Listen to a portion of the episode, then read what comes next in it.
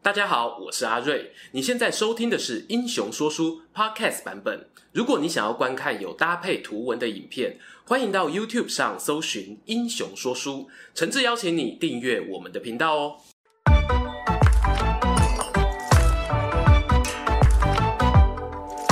Hello，英雄说书的观众朋友，你们好，我是说书人阿瑞，替大家带来精彩的英雄故事。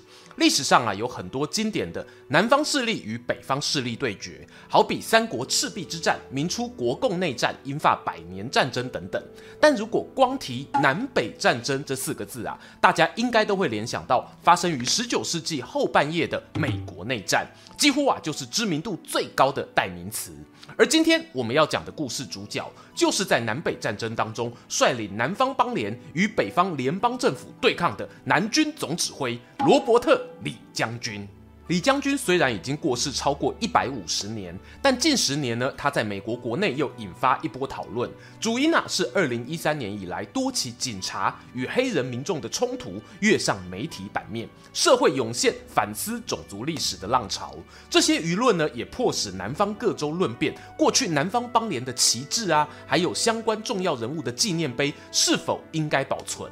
李将军呢，作为最高军事领袖，自然无法置身事外。他在纽奥良还有维吉尼亚州里奇蒙等地的铜像都遭到移除，甚至有民众表示啊，任何美化内战失败原因的残留物都必须倒下。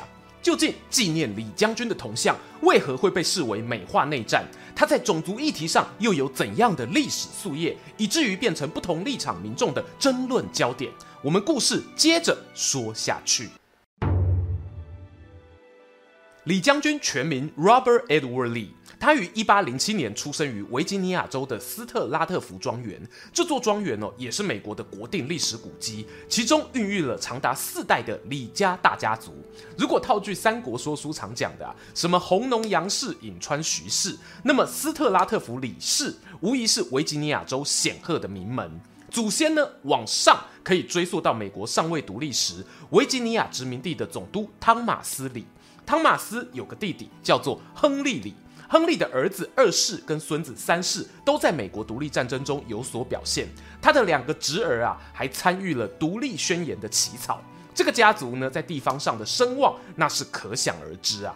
美国独立后呢，亨利李三世呢还当上了维吉尼亚州州长，他就是罗伯特李将军的爸爸。然而，罗伯特的出生成长并非那么的安稳平顺。在他两岁那一年，由于父亲亨利李三世财务经营不善，宣告破产。还在牙牙学语的他，只能跟着家人搬出豪华庄园，转移到华府附近的亚历山卓居住。可能是受到家族的影响，罗伯特在十八岁那一年进入西点军校就读。他中学时的数学成绩又很优秀。主要专长就选择了工兵科，最后也不负期待，以全年级第二名的成绩毕业，分发到门罗堡据点服役。说来巧合哦，这个地点呢，后来成为南北战争中的南北军势力分界，有“自由之宝”的称呼啊。相传只要奴隶能逃到这里，就可以重获自由，仿佛呢也暗示着李将军未来命运将要在南与北两方的纠葛下难以逃脱了。把镜头转回刚刚下部队的罗伯特，他的生活啊是渐入佳境的。一方面与女友玛丽结婚，住进了岳父岳母位于波托马克河畔的豪宅，这也是后来成为李将军纪念馆的阿灵顿宫。值得一提的是，他夫人玛丽的身家背景哦也不简单，曾祖父名字叫做乔治华盛顿。哎，对。就是你想的那个美国国父华盛顿，虽然哦有了庞大的安身立命之所，只不过李将军自己啊曾表示，因为军人工作的关系，他真的没办法兼顾家庭生活。开始军旅生活的罗伯特，靠着本职学能专精，很快在二十七岁时调进了工兵总司令部，紧接着升上中尉，并奉命去监督密西西比河上游与密苏里河的水利工程。随后啊，又前往纽约改建老旧的碉堡。听到这呢，你会发现哦，他和我们以前介绍过的很多将军，譬如巴顿、麦帅不同的是呢，李将军在四十岁之前啊，其实并没有太多实战的机会。直到公元一八四六年的美墨战争爆发，罗伯特被编入陆军总司令温菲尔德旗下担任幕僚，主要借重他在地形勘察上面的长才，负责侦搜任务。当时美军主力呢从维拉克鲁斯登陆，打算推进到墨西哥城。我们从地图上哦可以发现，沿路的天然山丘屏障、城市据点错综复杂。李将军呢对于自家士兵的能耐很熟悉啊，哪边可以走，哪边不适合，了若指掌。他精心规划出几条进攻路线，让长官选择。诶这个哦不容易哦，你挑的进攻路线太简单呐、对方必然安排重兵防守；挑的太难呢，那就是在浪费友军体力。必须有点难又不会太难，让敌人出乎意料之外，才能够完成一次成功的进军。墨西哥城于一八四七年中遭到攻陷，美墨双方啊在隔年签下和平条约。李将军呢，则在战后凭借战功升上了中校，到一八六一年以上校军衔辞去军职为止。总共在美国陆军服役了三十一年的时间。然而，就如我们刚刚所说的，李将军正常的服役期间呢，其实啊是中规中矩。参与过最大规模的战争就是攻打墨西哥了。而影响他一生评价的转捩点，却是发生在退伍之前。美墨战争后，李将军啊于一八五二年出任西点军校校长，长达三年时间。作为一个培育未来美军军官的摇篮啊，可以想见他在品格还有人和上面是受到国家肯定的。但是啊。一八五九年的一次军事行动，使得李将军哦面临选边站的抉择。那一年七月，在西维吉尼亚州的哈波斯渡口，发生一起由废奴运动领导人约翰布朗率领的武装行动，企图攻占联邦兵工厂。李将军呢奉命前往平乱，虽然很快就镇压了异议分子，并将为首的约翰布朗逮捕处死。可是这次行动啊，也意味着美国国内对于奴隶制度的冲突越来越白热化。这里啊，容我做个美国奴隶制懒人包。通说认为呢，奴隶起源可以追溯到北美还是英属殖民地的时候。公元一六一九年，一艘荷兰商船载着二十名黑奴进入南卡罗来纳，成为从非洲和中美洲输入奴隶的开端。自此以后哦，十三州都有了黑奴踪影。到了一六七零年，英国上议院的通商开拓事务委员会甚至还对外表示啊，为了经营北美殖民地啊，必须要确保黑奴可以充分的供应。随即呢，开始积极推动奴隶的贸易输入，这是一个非常赚钱而且获得官方许可的商业模式。很快的，时间咻一下来到十八世纪下半，美国发动独立战争，宣布建国，逐渐有人意识到啊。我们是因为受不了英国对北美各州的压迫，所以站起来反抗。可是换位思考一下，我们在对待奴隶的时候，是不是也变成了压迫者呢？于是，在一七八七年，由美国国会的前身北美十三州组成的大陆会议，通过了一项西北条例。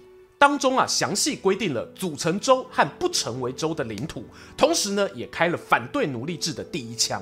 条例内禁止尚未成为州的领土蓄奴。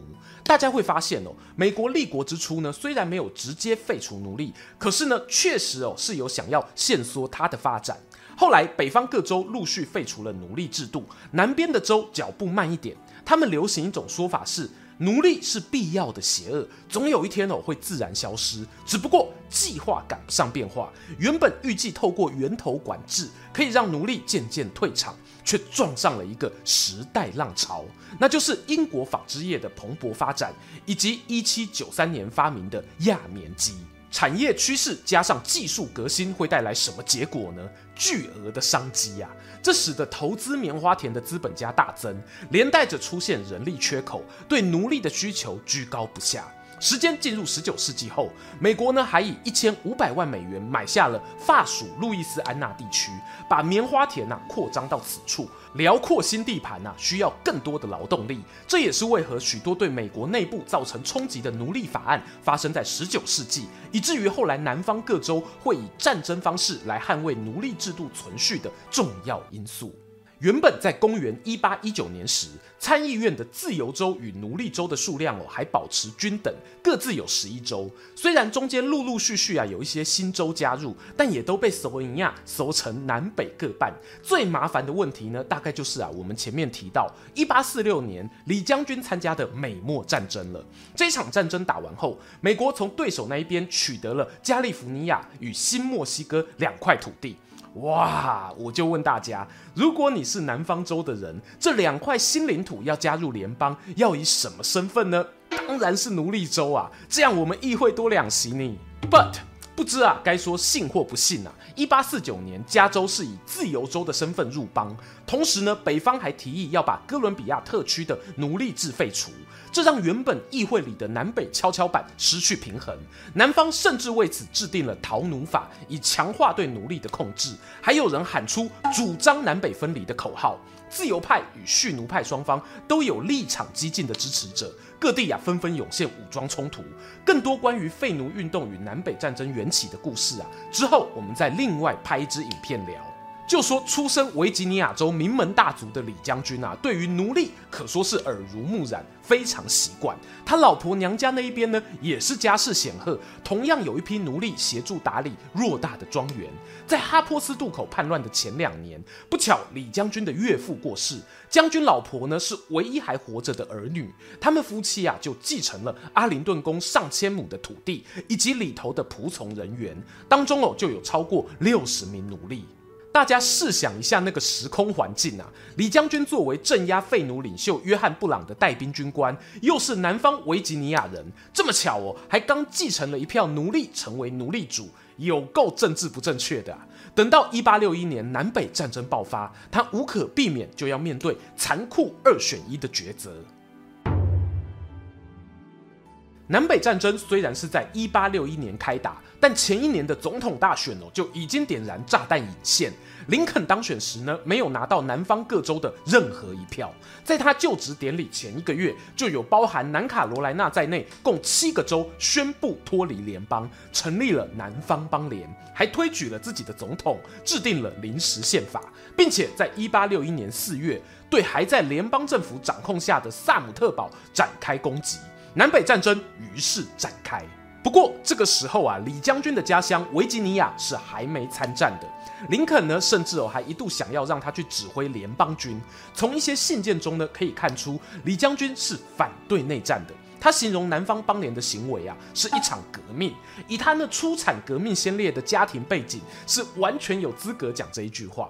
然而坏就坏在这时候啊，原本没有表态的维吉尼亚州拒绝服从林肯下达保护国家、征召士兵的命令，和田纳西、阿肯色、北卡罗来纳一起宣告脱离联邦，加入南方阵营。虽然不希望看见国家分裂，可是又对家乡怀有浓厚情感的李将军，决定回到维吉尼亚贡献一己之力，成为南方邦联军重要的指挥官。值得一提的是呢，当时南军的总统杰佛逊戴维斯还是西点军校比李将军大一届的学长。南方政府一度想授予罗伯特邦联将军的头衔，只是被拒绝了。李将军呢，是以美利坚合众国上校的资历退伍，他希望啊能以上校之资指挥军队。如果要升官哦，就等国家恢复和平之后再说吧。南北战争啊，经历了长达四年的时间才宣告落幕。这当中呢，李将军大多数是以北维吉尼亚军团司令的身份参战。由于南方原本就有兵源的劣势，所以啊，他经常要以寡击众。然而，李将军呢，非但没有气馁，还曾多次主张积极进攻。听起来很矛盾吗？我觉得，不妨可以用当初蜀汉北伐曹魏的心境做个比较。在双方资源不对等的情况下，弱小的那一方呢，进攻会比防守来得更容易规划战略。李将军也表示过，他寄望透过一场重大胜利，让联邦政府愿意承认南方邦联的独立地位。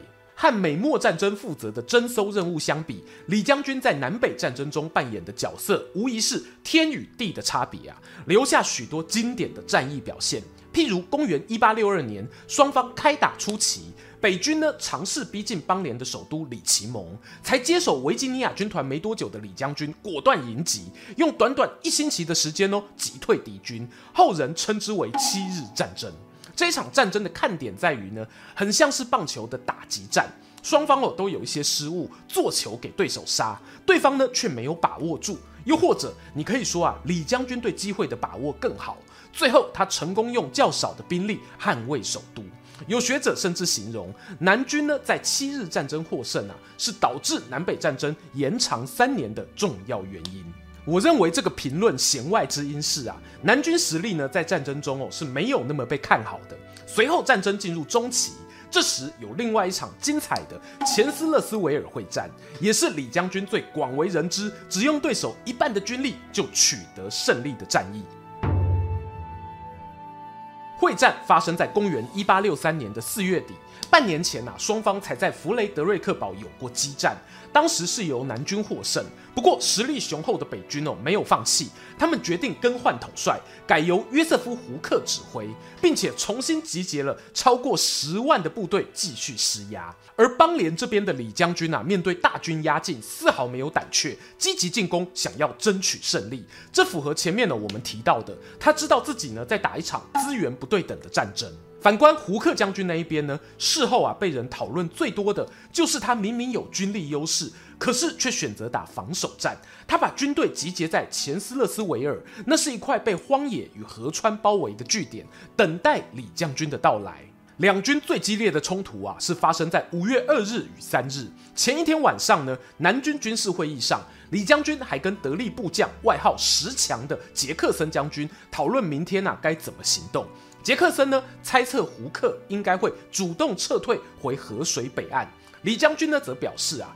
胡克现在呀、啊、是退也尴尬，进也尴尬。他既没有把握主动进攻，可是要说撤退，现在北军人数众多啊，凭他的调度能力，很难一个晚上完成。会议讨论到一半啊，就收到探子回报，表示呢联邦军队没有撤退打算，可是防守重心啊是往左翼，也就是河的方向偏，右翼呢则相对空虚。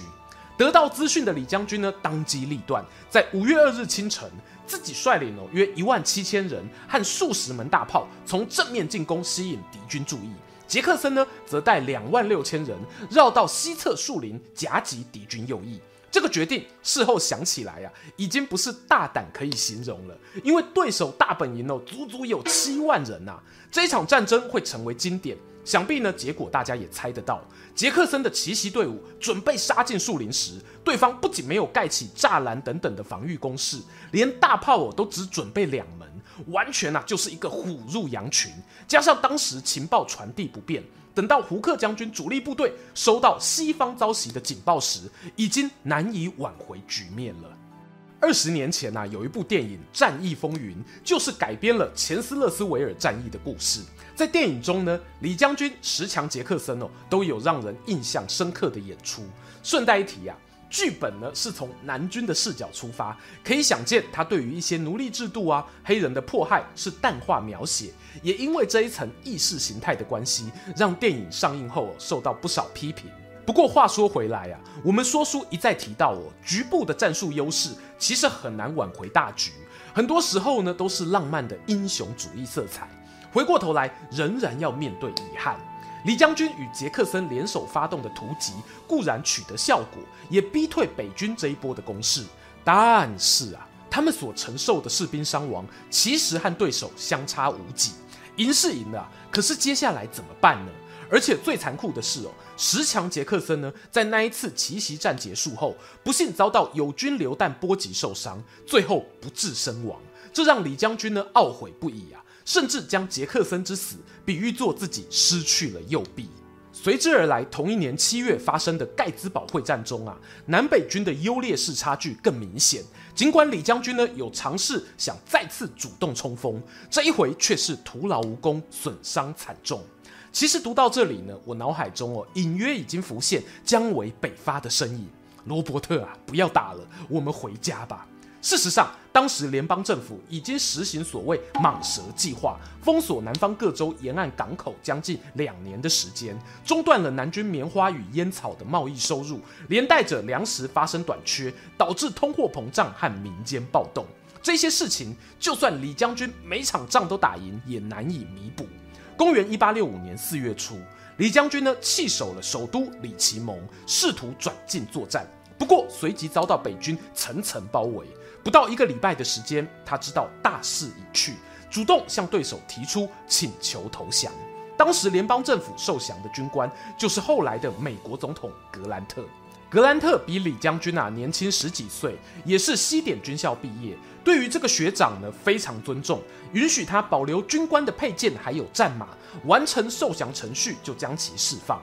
而其他南军将领啊，听到连李将军都投降了，我们还打什么呢？纷纷放弃了抵抗。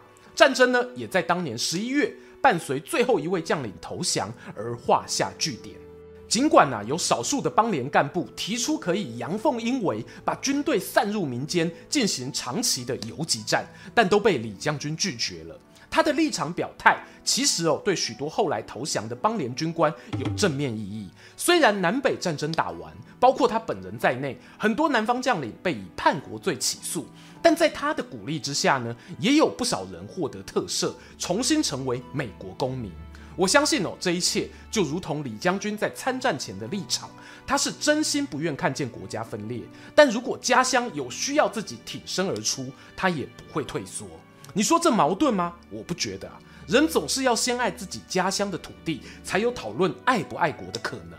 公元一八七零年战争结束的五年间，李将军呢于维吉尼亚州华盛顿学院担任校长一职，于任内病逝，安葬于校园内的李教堂。终于啊，又来到结论时间。关于讨论李将军呢，有个很有趣的现象哦，他的传奇名声几乎是从对格兰特投降之后就开始爆冲啊。事实上，在李将军纪念馆的官网上也提到，尽管他在美军服役三十年，但影响他一生的评价却是发生在他率领维吉尼亚军团还有内战结束后的日子。本片虽然不是一个讨论南北战争的影片，但大家也注意到了，我花费一些篇幅去谈战争的起因，省略了一些战场的过程，因为这件事情对我们理解李将军的生平很重要。在战后呢，美国有一种史观叫做败局命定论，也是我拿来当做今天影片主要叙事的观点。特别强调哦，史观不是定律。我选择它的原因是呢，或许当年在李将军心里曾经浮现类似的念头。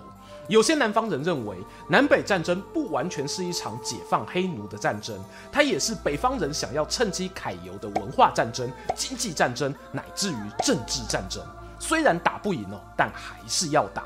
当然，这个说法呢，也有一些难以自圆其说的地方啦。好比像当时南方各州脱离联邦的宣言中，几乎都紧咬着蓄奴呢是必须捍卫的传统，认为只有上帝可以解放奴隶，不是你们北方政客哦可以操作的政治议题。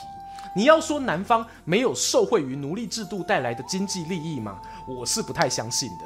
故事看得越多啊，越发现，在争取人权、自由这些议题的背后，不能够完全寄望于人性中高贵的品德。如果能够让利益驱动人民去做一些事情，比起单纯呼吁保障弱势哦，我觉得反而更有效。把镜头啊转回李将军身上，他在败局命定论的框架底下扮演那一个力挽狂澜的英雄，最后又因为顾全大局，成为委屈请求原谅的主角。你可以认为这是一场戏，但我认为剧本不是李将军一个人能决定的。要知道哦，在李将军请求投降后不到一个星期，林肯总统就被暗杀身亡。对美国来说啊，是个多么惊险的时刻！好不容易出现和平曙光，会不会又内战再起？这个情况下，不只是南军愿意让李将军当他们的精神指标，搞不好北军啊都更乐意顺水推舟，让李将军作为一个和平吉祥物，减缓双方的紧绷情绪。时过境迁呐，内战的硝烟渐渐闻不到了，取而代之的是呢，一百多年后的人们开始冷静去剖析当年政治领袖们的运筹帷幄，还有利害权衡。可是呢，最后啊，被踢下神坛的却是身为棋子的李将军铜像，这是何其讽刺的事啊！顺带一提啊，李将军生前呢特别强调哦，他反对替自己或者任何南军将领设立雕像。但对比于他过世后，在全国各地雨后春笋冒出来的铜像，到底是爱他还是害他，就交给各位观众朋友判断了。听完今天的故事，你对于李将军参加内战的决定有什么想法呢？欢迎各位在底下留言跟我们分享。未来有机会啊，可以聊聊当时北军政治领袖林肯的故事。刚好呢，他也是我们这个月付费会员英雄转蛋池的候选人之一，就顺便帮他拉个票啦。最后邀请大家不吝订阅英雄说书频道、穿越时空巴士副频道，追踪说书人阿瑞的 Instagram，我会在那边分享更多说书日常，期待和你们下次空中再见。